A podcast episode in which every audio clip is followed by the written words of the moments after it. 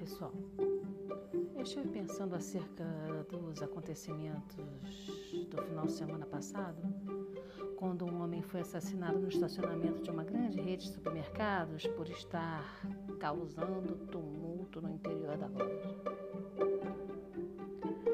Eu sou Marcela Albuquerque bem-vindo ao nosso podcast. A respeito desse caso, eu vi inúmeros comentários que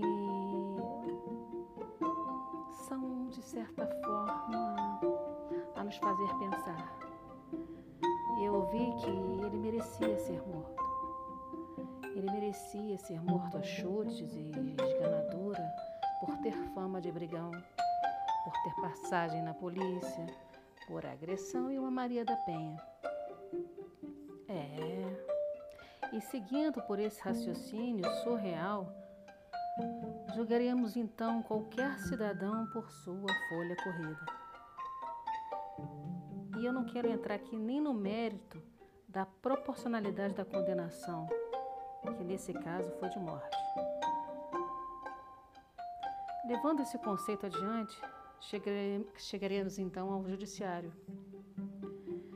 E pensando sobre esse aspecto, quem é ou está inadimplente poderia entrar com alguma ação referente ao tema? O réu em ação de execução por dívida teria algum tipo de alegação para poder parcelar ou melhorar sua condição de pagamento? Não. Lógico que não. Porque se você não paga, não quita, não honra seus compromissos financeiros, você não pode nem deve ter acesso ao contraditório. Você deve e merece sim, sim ser, ser executado, ter seus bens penhorados, inclusive seu salário, é, e em alguns casos até mesmo a sua casa. Ter o Bacenjude e o Renajude batendo com força nas suas costas e ver seu score caindo, caindo, caindo, até não conseguir mais nenhum tipo de empréstimo na praça.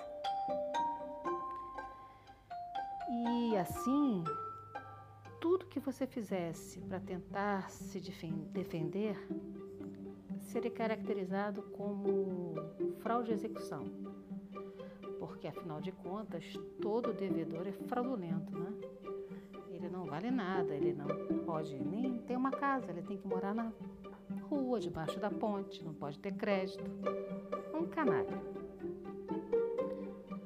Assim, se todo o que você fizesse fosse baseado na sua, como disse antes, folha corrida ou mácula nos deveres sociais, seria mais ou menos um olho por olho, dente por dente, e estaríamos gozando de perfeita harmonia numa nova versão da lei de Italião. Por favor, gente, vamos parar. Vamos pensar. Não vamos deixar rasgar a Constituição, nem colocar os códigos de lado. Vamos nos erguer, vamos correr atrás do que nos é devido, perseguir a segurança jurídica e ter, de fato, acesso à justiça.